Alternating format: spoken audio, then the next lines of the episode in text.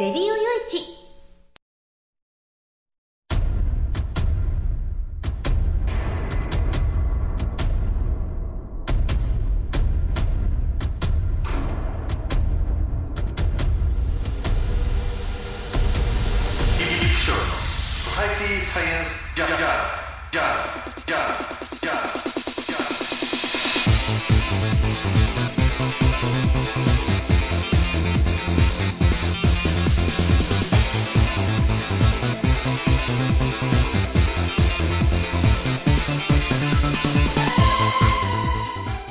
皆さんハローじゃ。ご機嫌いかがですか？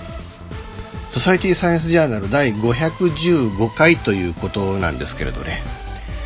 えー、どうですか？皆さんね、えー、もうもう2月も第第もうもう3週ぐらいになるのかな？あー早いなっていうね。もう2月後半ですよ。うん1ヶ月半もうね今年も経っちゃったっていうことなんですけれども。うーん、まあ、僕の方もね、えー、なんとかね、えー、こう夏頃に本2冊出さなきゃいけないっていうので、まあ本当今目まぐるしくね、動いてますけれども、うん、でもね、うん、なんか夢があるっていうかね、えー、この、とにかく本が出るんだ、本を出すために頑張るんだ、みたいなね、その、まあ、あともうわずかね、あの、半年足らずの間にこう、なんとか本を出し切るんだっていう、これでね、これだけこう動いてるっていうのが、なんかそういう充実感を今感じているところだったりはするわけなんですけれどね。まあ今まで僕の本っていうのはずっと文庫本だったわけでね。うん、5冊文庫本書いたんですけど、今度は初めて単行本、ちょっと大きい本になるんですよね。ページ数も多いしっていう感じで。だから文字数もかなり以前に比べると多くなる。うん、この中でね、あの自分がこれこれまで取材してきたことをどう表現するのか、どう描くのかっていうのをね、まだ、うん、定まりきってない部分なんかもあって、うん、どうしようかなみたいな感じで今いるわけですけれども、でもまあね、えー、あのなんとかなるんじゃないかな。結構楽観的だったりはしますけれどね。えーあとまあちょっと連載記事をね、いろいろちょっと、あのー、だからあと今月だけで6、7本は最低でも書かなきゃいけない。うん、なんとかね、えー、なるように頑張らんといかんなーなんてね、えー、思ってますけれども、えー、そういうことでもうここ日々ね、えー、ここ何日か、えー、ちょっと駆けり回って、えー、いるわけなんですけれども、まあなんとかね、えー、目標に向かって頑張っていこうなんてことを言いながら今回、えー、進めたいなと思います。えー、最後までお付き合いよろしくお願いいたします。この番組はレディオ用地の制作により全国の皆様にお届けいたします。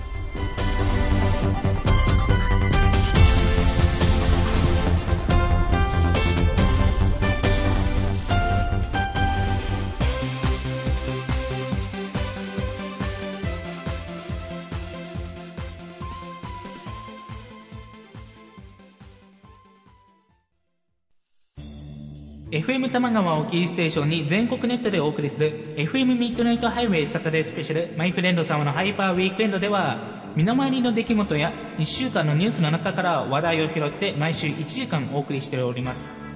また時にはゲストをお迎えしてのフリートークスペシャルとしてもお送りしております。週末の情報バラエティ番組マイフレンド様のハイパーウィークエンドインターネットレディオステーションニューウィンドで毎週土曜日に配信しております。ぜひ皆さん聞いてくださいね。テレビビンゴネットアイランド。会社で役立つ面白応援グッズの紹介をはじめためになる情報ミュージシャンの生出演など映像でお届けする30分の生放送。テレビビンゴネットアイランドは毎週水曜日19時30分から20時テレビビンゴで放送中です。スタジオジュノンからのお知らせです。あ、あのや。あ、あのさ。チョイスラジオの説明するんだけども。チョイスラジオの説明をするんですけど。毎週月曜日の23時から。毎週月曜日の23時から。スタジオジュノンのサイトでや。スタジオジュノンのサイトでね。配信してからや、みんな聞いてけろな。配信をしてますから、ぜひ聞いてくださいね。詳しくは、チョイスラジオって検索サイトでググってけらい。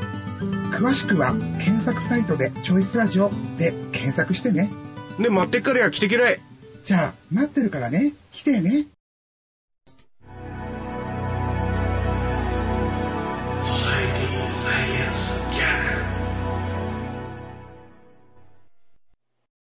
まあ驚いたというかびっくりしたというか、ここまでやったかっていう話でね。うん。まあ今日は前後半とも同じ日にまあ表沙汰になったニュースをちょっとお届けしていこうかなっていうふうにまあ思ってるわけなんですけれども。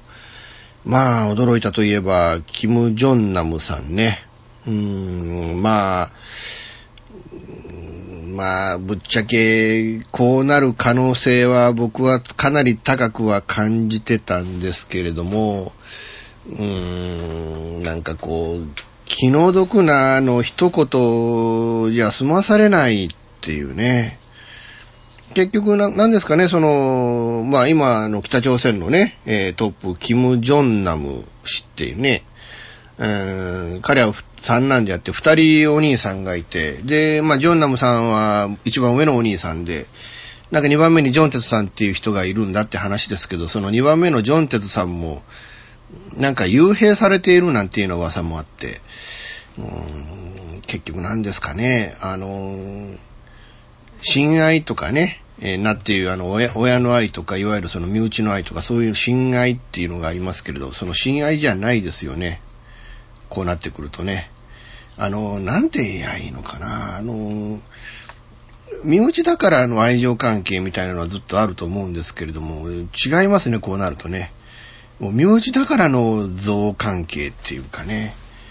まあ、なんせ、あの、ここのところ、中国が、その、ジョンナム氏をこうね、担いで、で、まあ、一部のそのね、脱北者たちがそれを中心になって、で、亡命政府を作るなんていうような計画もあったっていうね。うん、とか、韓国の当局がかなり、あのね、まあ、積極的にこう接触をして、どうぞ韓国にいらっしゃってください、亡命してくださいと。うん、いうことがあったりとか、まあそれはかたくなにね、ジョンナムさん断ってたって話でもあるんですけれども、まあそういう話なんかが聞かれてくると、まあ北朝鮮としても、まあ自分たちの地位を脅かす存在であるということもあったんでしょうね。だからまあ邪魔な存在だったっていうのはまああるんでしょう。ましてやかつてね、メディアに、その、3世代の世襲っていうのはいかなるものかっていうような感じで、その世襲政権への批判みたいなものも行っていたっていう。だからそういうことで、まあ目障りじゃ目障りだったんでしょうね。うーん、でも、なんていうのかな、あの、亡命政府のね、主主犯にするとか、えーっていうのは、あるいはその、えー中国がジョンナム氏を担いで北朝鮮内でクーデターを図るっていうね、うん、っていうのは、うんこのジョンナムさん自身が希望していることでも何でもないわけですよね。おそらくこの方、そういう、あの、なんていうのかな、その、政権欲というか、うんなかった人だと思うんですよね。だからあんなにこう、いろんな記者、メディアに対して気さくな関係、いわゆる友達関係、フランクな関係っていうのをね、構築することができたのであって、あの自分に威厳がうんぬんなんてことを考えたら、まあ、あんなことは、あんな関係をしてなかったでしょうし、あんな感じで気楽に、あの取材にも応じてなかったんじゃないかなっていうふうにね、まあ思うんですよね。だから、なんていうのかな、その欲がなかった、政権欲がなかったのに、その政権欲をとか、あるいはまあ北朝鮮をめぐるこの各国の流れとか、あるいはその、キム・ジョンナムさん、ジョンナムじゃないジョンさんっていう人の、いわゆるその凶暴性であるとか、あるいは国家運営であるとか、各国に対しての挑発姿勢であるとか、これはもう中国に対してさえ、こう、挑発姿勢を見せたぐらいですからね。うん、からそういうことにただただ翻弄して最後は殺されたっていう、なんかあまりにもね、ちょっと気気の毒で、なんか悲しくてって感じがするんですけれども。いや、もしね、このジョンナムさんっていう人が、北朝鮮で政権を取ってたら、どんな関係を各国と築いてたのかなっていう気はするんですよね。うーん例えば、日本とも、まあ、結構日本が好き、親日家だったっていう話もあるので、日本とかなりいい関係を築いて、もしかしたらその、拉致被害者の生存者の人たちを全員返すなんていうような決断をしていたかもわからない。うん、だから日本にとっても結構この人有益な人だったはずで、その、女性ね、家族を連れてディズニーランドへ行くためにこう来日した時、あれは田中真紀子さんが外務大臣だったと思うんですけれども、もっと丁重に扱って楽しんでいっていただいた方が、うん、良かったんじゃないかなっていうのがね、うん、僕としてはするわけなんですけれども、でもまあ、ね、外国からのその、外交公式ルートでこういう情報がね、えー、その、一家揃って成田に向かったよっていう情報が寄せられた以上は、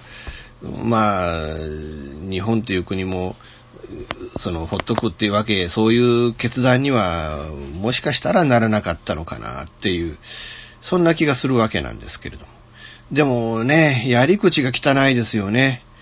えー、その、北朝鮮のエージェントが、その現地で、えー、その実行犯を仕立て上げて、で、実行犯はね、まさか人を殺すんだなんてことは知らずに、いや、まあそら、知っててやるって、しかも相手が相手だってことになるとね、うーん、正直この事件として大きくなる、これはもうシャレになりませんから、うーん、だから、まあ、確かに実行犯はまさかそんなことに、しかも空港のあんな公の場でっていうふうに、まあ思っただろうなとは思うんですけれどね。うーん、だけど、まあ、まさかこんなことになるとはっていう、うちょっと怖いね。あの、僕らも現地にね、どっか旅行に行って誰かにね、引っ掛けられて、ちょっとこういうことやってくれないかっていうような感じで、しかも番組だなんだ、テレビ番組なんだけど、みたいなことを言われると、僕らもノリノリでやっちゃう可能性もあるんでね。うん、だから、うん、こういうことあるんだ、こういうあの、気をつけなきゃいけないなと。ましてや、要人を暗殺するなんて言ったらもうこれはもう、そっからこう、国際問題、社会問題になったりするんでね。うん、だから、ちょっとほんと北朝鮮のやり口は汚かったなっていう、えー、感じがしますよね。ましてやなんか、あのね、いくつか、あの、可能性を言ってますけれども、その、毒物をかけられて、で、30分ぐらいで亡くなってるっていうのが、あの、その症状的にはおそらく VX ガスじゃないかって言われてるわけですよね。でも VX ガスなんてって話じゃないですか。もうそれはもうね、どう考えても国家組織クラスの、まあかつてオウムがね、作ったなんていうような、あのまあそういう過去はあるみたいですけど、でも一般的に考えてそんなものを堂々と作れるような組織っつったら、まあ国家クラスじゃないですか。だからもうどこ、誰が殺したんだっていうのはかなりもうこれで明確なんじゃないかなと思うんですよね。うーん、だから本当、ねえ、あの、あの、この北、まあ、北朝鮮がっていうのは、まあ、本当にあるある意味断定はできないのかもわかんないけれども、でも、あの、継承問題が解決したって頃、殺されたね、直後の、会議でそういう発言が出てくるっていうことは、もうそのね、えー、クーデターが起こって、ジョンナムさんがこう、政権をぶんどっていってしまうっていうのはね、そういう危険がこれでなくなったんだというふうな意味に取れるので、実質上のこれは北朝鮮の犯行声明であると受け止めることもできるんじゃないかなと思うしね。うん、だからそう考えると大胆不敵だよな、この国はっていうふうにね、思わざるを得ない。うん、で、その北朝鮮の大使館が、その、クアラルンプールのその病院施設に対して、えー、あるいはそのマレーシア政府に対して遺体の速やかな引き渡しを要求をすると。えー、しかもその、捜査継続を理由に遺体を引き渡さないことについて、マレーシア政府は我々を欺こうとしていると強く非難をしたっていう。欺いたのはてめえらじゃねえかよっていうのね。あのーマレーシアとね、えー北朝鮮っていうのは、あのビザなしでお互いに渡航できるような、そういう親密な国なわけですよね。で親密な国でこう人をね、公の場で殺しちゃうっていうのは、これテロですからね、オウムがやってたのと同じことですからね。で、ましてや本当に VX ガスを使ったんだってすると、あれ、気化性どうなんですかね。もしかしたら、そのね、その周辺にいた他の人たちまで影響をね、及ばされて、亡くなっちゃうなんてこともあり得るわけで、もう本当、恐ろしいことだなと。まあ以前ね、あの、爆破事件なんかも北朝鮮がテロで起こしたことなんかもあるんでね。うん、だからそういうことは何とも思わない国なのかもしれないなっていう、本当にこう強い怖さをね、本当こう禁じ得ないわけですけれども。うーん、あのーこのね、自分たちが殺しておいて遺体をよこせなんていうことをこう表明するなんていうのが、まあ、なんていうか、ああ、もう、盗人だけだけしいというか、恐ろしい国だなと、何を考えてんだと。あの、本当にね、怒りすら感じる。まあ、別にね、ジョンナムさんは、ね、あの、うん、あんまりね、日本、あの、と、日本人云々ではないんで、その僕らがこう、ここまで感情的に北朝鮮に対して怒りを感じるような筋合いのものじゃないのかもわからないですけれども、でも本当かなりこう僕は強い憤りを感じてたりするわけなんですけど、けれども、まあ皆さんいかがでしょうかね。うーん、あのーまあ、あまりにもちょっとね、うん、そこに生まれたそこのね、えー人間、運命っていうのは、なんか、こう、あまりにもこう残酷で、時としてこう気の毒なものなんだなっていうのを感じるわけなんですけれども、えーまあね、えー不幸にもこう殺害されたね、キム・ジョンナムさんには、えーまあ哀悼の意を表して、ね、うーん、なんかこう、弔いってね、あの、の気持ちをこう捧げてあげたいなと、えいうふうに思います。あのーでも、これで中国あたりがね、本気になって、ちょっと、キム・ジョンナム政権の打倒みたいなところまでやってもらうと、日本に対しても、あるいはね、メリットのあることになるかもわからないので、えー本当、あのー中国には今後ね、北朝鮮政策で何らかの動きをしていただく、えーそれができるということをね、ちょっと願いたいものだなと思います。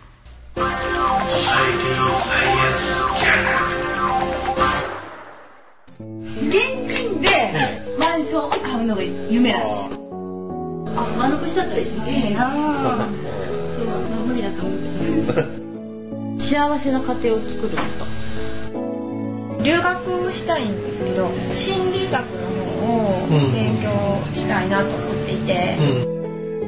で、あの、マンション建てて一番上に住むっていうのが理想かな。あなたの夢を応援しています。風俗リンクラジオ。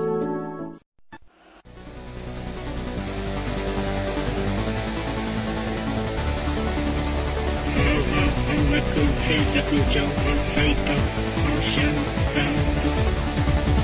シャンサンズは音楽をやりたい方を支援する音楽情報サイトです。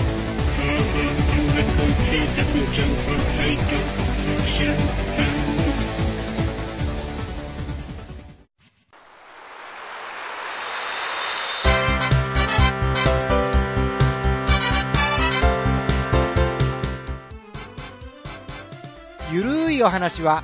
フェアリーテールが気が向いた時に更新する、えーその時興味があるものゲームの話自転車のお話まあ社会状況のお話そういうものを題材に、えーゆるくゆるく語る番組です。ぜひ皆さん聞いてね。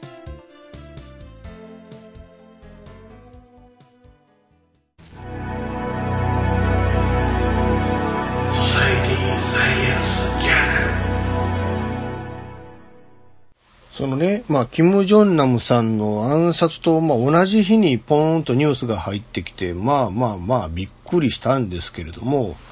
えー、東芝が原発関連で損失を出したと。その金額として7125億円つってね。0.7兆円ですよ。ど、ど、ど、どう思いますか ?0.7 兆円ね、兆円にしてね。で、まあ、要は、その、アメリカにある、その、東芝の、うん、まあ、原発関係の子会社なんですけれどね。ウェスティングハウスという企業が CB&I ストーンウェブ、ウェブス、ウェブスター社っていうんですか、長いな、その CB&I ストーンウェブスター社ね、えー、この会社を買収したと。その時に所得価格の配分手続きの過程で内部統制の不備を示唆する内部通報があったためと。要は、あの、この企業に、まあ、会社としての価値自体はあったのかもしれないけれども、要はその会社自体に負債があったりだとか、あるいはあの事業の赤字があったりとかっていうので、その買収価格自体が、それらを精査されたものになってなかったんだっていうことなんでしょうね。えー、で、えー、7125億円の損失を出しちゃったと。で、去年の12月の時点で、もうこれ1912億円もの債務超過状態になってる。えー、当期損、えー、純損失は4999億円。この4999って数に意味があるんでしょうね、これね。5000までいかなかったんですって一緒なんだってね。四捨五入したらどうなんだって話なんですけども。えー、だからまあこれでね、ね まあ原発事業をなんとかするっていうのと、半導体事業がま収益性が高いので、えー、分社化して、で、そこで、えー、出資をしてもらってっていう感じで、その出資金でなんとかしようって感じなんだって話なんですけど、ちょっとなーっていう気がするんですよね。そりゃ、うーんっていうね、だってね、考えてみてください。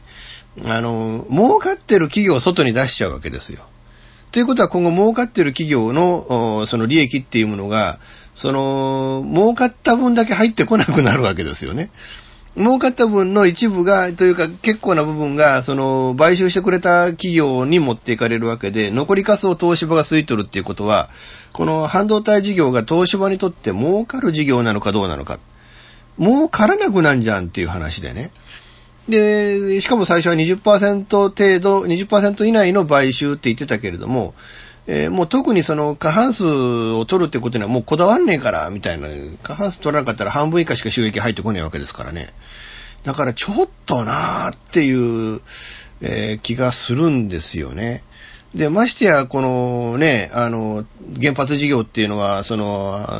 東日本大震災で、そのね、福島の原発、第一原発が、まあ、あんなことになっちゃって、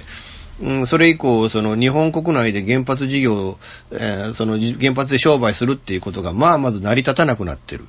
で、海外でじゃあやろうって言っても、その多くの国で、ああ、原発って怖いんだ。あの、日本みたいに進んで、絶対にね、進んでる技術で、絶対にそういう大きな事故を起こすことはないって言ってたところが、それこそチェルノブイリに匹敵するような、あるいはそれ以上になるような大きな事故を引き起こしちゃったんだってなっちゃったら、もううちの国はね、えー、我が国は原発はもうやりませんっていう国がどんどんどんどん増えていくっていうね。で、その、じゃあ、まだ原発やってるっていうのは国々にしても、いや、より安全な技術はどうなのかとかっていうことを精査するようになると、あの、より、より技術の高いところに、その発注がね、集中しちゃうっていうようなこともあるわけで、だから原発事業を持っている、その工事をする会社を持っているとなったところで、なかなかこれが収益のある企業にはならないだろうと。で、かつてはね、あの、白物の東芝だったわけじゃないですか。えー、ぶっちゃけね、あのなんと言っても東芝っていうと、うん、あの冷蔵庫。ね、東芝の冷蔵庫はかつては直冷式だってね、いうのが売りでね。あの、直冷式だから、うん、よく冷えると。あの、冷却効果が高いなんていうのを売りにしてて、なんか冷蔵庫の東芝って言ってたような時代があったわけですよ。ねその後ね、やっぱりダイナブックね。うん。だけど今はもう白物も売っ払っちゃって、ダイナブックももうどっかの企業になんて話があるわけでしょうん、となるともうそれは東芝のブラン、ね、ブランドもんじゃなくなっちゃうっていうね。うん、で、まだね、そうなっただけでなくて、で、さらにね、半導体も手放しちゃって、で、原発に特化すんだって、僕はこれ供給差だとしか思えないんですよね。なんで一番儲からない企業を手元に置いて、うーん、ってことになっちゃってんのかなっていうね。まあもともとだから原発のいろんな技術、制御技術みたいなものとか、あの、まさか炉までは売ってなかったと思うんですけれどね。えーでもまあそういう様々な原発で使うような様々な高度な技術っていうものを東芝が提供していた。えーでも、うーん、あの、アメリカで買収した会社が、まあそれがあの、原発の工事も手掛ける会社だったので、結局東芝が原発の工事まで行うようになっちゃったって、まあそこからがまあちょっとね、いろいろとまあ、あの、転落のかなり本格的な部分だと思うんで、うん、で、ほんとね、もう、もう東芝って何も残されてねえぞっていう、それこそシャープじゃないけれどね、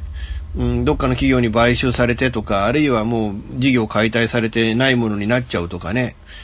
うん、あの、この、この10年、20年、まあ、10年ぐらいの間に、だからシャープは台湾企業の中になっちゃった。あるいは山陽はパナソニックに買収されたけど、結局、ほぼ、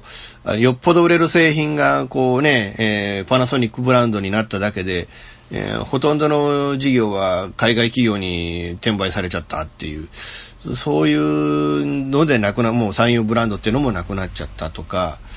本当にこうね、日本のその家電企業とか、あるいはそのテレビとかビデオとかそういうものを作ってた企業っていうのがどんどんどんどんこう消えていっちゃう。しかも東芝って言ったら一時期やっぱりね、うん、あの、松下と並ぶぐらいのブランド力はあったんでね。まあもちろんそれ販売力なんかはやっぱ松下の方がずっと上だったんで、えーまあ、その、その相当っていうほどのね、あの、ものにも習ってあったわけじゃないでしょうけれども、でもやっぱり、うーん、東芝っていうのは、まあ、うちなんかね、特にやっぱり、あの、ブルーレイデッキなんていうのは今東芝製使ってるんでね。で、なんか突然こうね、あの、アプリが変更になっちゃって、動かなくなっちゃって、えー録画、うちのね、デッキで録画できなくなったんですよ、そのアプリ経由でね。なんてことをしてくれたんだと思ってね。なんかこういろんな部分でね、こう東芝がこう迷走してるのが見えちゃって、なんかこう情けないというか残念というかね、まあそういう気がこうするわけなんですけれども、えー、なんか挙句の果てにね、この、うー100%その半導体事業を手放してもいいんだみたいなことになっちゃったっていう、うーん、こうね、なんていうか、どうなんだろうかなっていう感じがするんですけれども、この社長がおっしゃっているのは原発事業の80%はサービスや据え付けベース、据え付けベースですか。えーで、世界一のシェアを持ってるんだっていうね。えーここと燃料をしっかりやっていくということで、えーお客様には迷惑をかけないようにすると。えーいうことで、もう残りの20%は現在の8機の建設をしっかりやって、これ以上コストオーバーランが出ないようにやっていく。えー今後の受注に関しては、土木リスクを取らないということが概要。えーいうことで、まあ、工事をしないように今後はするんだっていうことなんでしょうけれどね。うーん。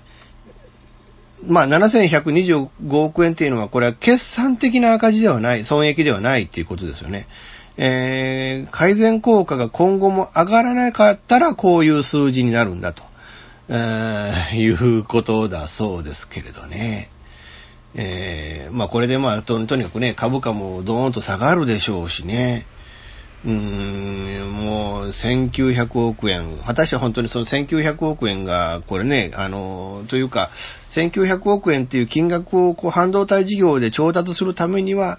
まあ結局そのパーセンテージを上げなきゃいけないっていうことなんでしょうけれどね。えー、まあ本当にね、えー、なんというか、ちょっと考えさせられるなっていうようなところなんですけれどね。まああの、僕としたらね、だから東芝は、生き残るためには、まず、まず、原発をぶった切ることだと思うんですけれどね。手放すことだと思うんですけれどね。うん、けどなかなか、まあ、これね、だから正直日本が原発を捨ててない以上は、やっぱり日本国内に大手の原発企業が必要だっていうこともあるんでしょう。だから国策事業として、えー、義務として捉えている部分もあるのかもしれない。えー、それとやっぱり世界でその80%だっけ？なんかシェアシェアをそれだけ握ってるので、えー、そのシェアを握ってるという部分に、えー、まあ、まあ、最大手だって言うんですか？最大手だからその最大手としての責任があるんだっていうのが、まあ、わからないじゃないですけれどね。うーん、まあ、ちょっとね、えー、原発事業、あの、この、東日本大震災以降に、えー、拡大しようとしちゃったっていうのは僕は明らかにというかもう大きなミスじゃないかなと、えいうふうに思いますね。うん、なんかサザエさんの提供もね、昔は東芝一緒提供だったんですけどね、えー、今数社の提供になって、もうそこから降りるんじゃないかって話もあって、なんかそう思うとちょっとね、えー、悲しいですよね。以前はあの特大ね登場とかね、えー、いう番組が大体こう東芝医者提供であったりとかっていうのもあったんですけれども、えー、もうあのなんかあの大きなね日本のこうあの電気企業がこういうことになっちゃう小さくなっちゃう場合によったら消えるリスクすら持ってるっていうのは本当にちょっと悲しいことだなと思います。えー、まあでもねとは言いながら東芝にちょっと復活をしていただいて、えー、またねあの、この我々お茶の間なんかにとって、本当に大事な企業であってほしいですよね。なんせね、あの、やっぱり、あの、昔はね、あの、東芝、もうか、もう乾電池といえば東芝で、俺東芝の乾電池しか買ってなかったような時代なんかもあるんでね。うん、だからもう一度ちょっとこう、我々にもっと馴染み深い会社に戻っていただきたいものだなと思います。ソサエティサイエンスジャーナルほぼ毎週金曜日更新しているミスター y のワイワイフライデー絶好調でお送りしているははずなんですけど皆さん聞いてますか？本当にメッセージが来なくてしょぼーんな私ですが皆さんからのメッセージも募集中。できれば毎回聞いてください。私も毎週更新できるように頑張ってます。ミスター y のワイワイフライデー。毎週金曜日ほぼ更新中です。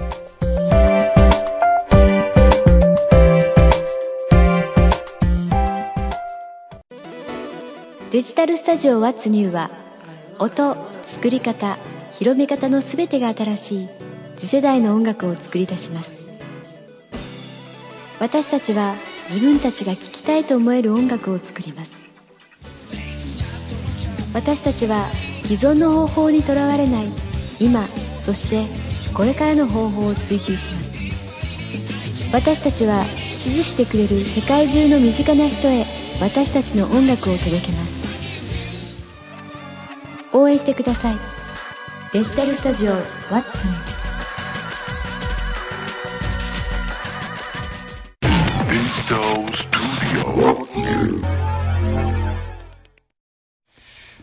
ね、ちょっとこのニュースは取り上げとかなきゃいけねえかなと思うんですけれども、なんか、安倍晋三小学校？な、な、なんですかね、その、大阪の豊中のね、あの、なんか国有地をなんか買収して、えー、で、その、小学校を建てるって、そこでなんか、なんか寄付金募ってるのがなんか安倍晋三記念小学校みたいな名前で、こう、寄付金集めがされていると。でもこれね、安倍さんは断った、そういうね、関与していないっておっしゃっておられるんであれば、こういうその、現在ね、実在するその方のお名前で、その小学校の寄付を募るっていうのは、これ詐欺行為じゃないですかね。これ詐欺として立件をすべきなんじゃないかな、そういう案件じゃないかなと、えー、僕は思うんですけれどね。だけど、とにかくその9億円の土地が1億円ぐらいで売られてると。で、実際その、近くのなんか大学が、隣接する大学が、そこをちょっとあの、その土地ください、売ってくださいって、その、国に、ちょっとあのね、あの、コンタクトをしたら、それが15億円っていう、だから9億円の土地に15億円っていう金額を提示して、国が断ったって話が。なぜ15億円っていうのを断って1億円で売ったのか。なんかね、そこの、あの、ゴミが埋没しているので、で、そのゴミの撤去費用を、うん、差し引いて1億円ぐらいで売ったんだっていうふうに、まあそういう、あの、言い分をなんか財務省はしているみたいですけれども、いや、でも、15億で売ってくれっていう方に、売るべきでしょう。その1億で売るぐらいであればね。だからそこら辺がかなりちょっと、僕としたら、うーん、かなりブラックな部分じゃないかなっていうふうにちょっと思うんでね、うん、きちっとこれなぜこういうことになったのかっていう、その解明は、きちんとこうしていただかなきゃいけないんじゃないかなと、まあ僕はまあ思うわけなんですけれども、いかがなんでしょうかね。えー、もうほんとそういう感じでね、えー、まあ、うん、なんていうかな、あのー、昔はね、こういうズブズブの関係っていうのが、まああって、ああ、ズブズブなんかっていう感じだったんですけど、今は結構やっぱりね、その政治家とか官僚にはこのクリーンな、あね、この仕事をこう求められている状況なので、うん、こういったことはやっぱりあまりにもまずいんじゃないか。そう思いますよね。え、だからしっかりとね、ちょっとこう、あの、国に対しては、え、なんでこういうことになったんやってっていうね、国会とか、もうこれ、これでね、こう答弁したから終わりっていうわけじゃなくて、うん、その、1億で売ったうんぬんだけじゃなくて、適正価格だと考えてますうんぬんじゃなくて、うん、あの、それ以外の部分、だからそのね、15億円で断られたうんぬん部分なんかも含めて、きっちりと、うん、ちょっと、あの、国の姿勢をこう問いただしていただきたいなと。ましてやこの安倍晋三小学校みたいな名前になってるから、これあの、総理の意向もあるんだろうと思って、財務省が勝手に、えー、その値段でね、あの、便宜を図っちゃったなんていう、いうこともあるかもしれないんでね。だから責任の関与、実際にその指示を出した出してないっていう部分じゃない部分の、うん、なんかこう、ブラックな部分っていうのもあるのかもしれない。からちょっと、あの、このニュースに関しては、あ今後もね、ちょっと注目をして、えー、もうとにかくね、その、不正ね、その、アンフェアなやりとり、小取引みたいなことがないようにね、きちっとこう、注目をしていく必要があるんじゃないかなと、えー、いうふうにまあ僕は思います。えー、いうことでね、えー、まあ、今回もね、最後までお付き合いいただきましてありがとうございました。ちょっと凹んでましてね。凹んでましてね。でも、凹むことばかりでもなくてね。うん、あのー、なんか、僕の本書い、あのね、あの、僕が書いた本を読んだみたいなことが結構業界内で、ちょっと名前が知られている女の子が、えコンタクトをくれたりだとか、うん、あとはね、えー、あの、まあ、僕はま、岡山県茨市というとこ住んでるんですけれども、その隣に広島県の福山市っていう町が隣接してあるわけですよね。で、その福山の、あの、ラジオ番組、ね、大入り匠食堂って、まあ4年ぐらい前にも出たことある番組なんですけど、そこから声がかかって、ちょっとまあ思いっきりちょっと弾けてきたんですよね。えー、まあ楽しかったな、やっぱ地上波のラジオってね。いろんな意味で、まあこの番組のレベルが低いっていうわけじゃないんだけれども、でも、うん、やっぱりその、いろんな意味でね、その、やっぱり地上波の番組っていうのは、その、インターネットラジオの番組が成し得ないような、あの、高度なもので形成されてるわけですよ。だからそこでちょっとね、あの、力を振るってきて来られて、来れたっていうのはね、えー、まあ、あの、まあ、楽しかったなっていうのと、やっぱりある意味こう、しゃぶり手としての自信みたいなものはありますね。えー、だからもう今後もね、こういうのって、まあ、声がかかったら積極的に出ていこうとは思うので、えー、よろしければね、あの、岡山県、広島県あたりだったら、あの、出に行きますので、えー、大阪ぐらい以降だったらね、まあ、その取材の、で行くときに声かけてもらうとか、あるいは、あのー、もっとね、えー、あのー、あの交通費をちょっと出していただければ、あの、出たりっていうのもありますので、え、ちょっとできればね、え、そうやってあのテレビとかラジオとか積極的にこう、ね、お声を、ね、かけいただければ受けるようにしようかなしようかなと思ってますので、えーえー、あのね、ご連絡をいただければなというふうにまあ思います。えー、いうわけで、今回もね、最後までお付き合いいただきましてありがとうございます。あ、そうか、まだ言ってなかったな。悪いことをね。うーん、まあ、ツイキャスで言ったらね、えー、もう風俗嬢の本音、どこが本音やねんっていうか、そんな本書いてるの迷惑やねんって言って、もう散々バリ雑言浴びせられ浴びせられてね、うん、ちょっと凹んだりとかね、うん、とか取材した女の子が、うんちょっと暴走してて勘違いしてて思い込みっていうの、まあもともと思い込みの強い子だなとは思ってたんですけどね、うーん、まあいろいろあってね、うん、まあなんていうのかな、難しいですよね。えー、まあまあでももうしょうがない。あの78年に1回はこういうこうね引っ掛けてしまってね後々ちょっとダメージが残るようなことになることがあるので、うん、まあ気をつけてるつもりだったんだけれどもまあしょうがないね。うん、まあそれでももうなんとかね、えー、やっていくしかないので、まあ、とにかく頑張って、えー、やっていこうかなと思う、ね、この番組もね、えー、あるいはその執筆活動も全ての活動をね頑張ってやっていこうかなと思いますので、えー、皆さんね今後とも応援よろしくお願いいたします。ということで、まあ、最後までお付き合いいただきましてありがとうございました。次回は予定通りやります、え次回予定通りやりますので、え皆さんね、え来次回来週もよろしくお願いしたいと思います。この番組は、レディオ誘致の制作により全世界の皆様にオンデマンド、ポッドキャスト、FM ラジオでお届けいたしました。お相手はイプシロンこと吉岡雄一郎でした。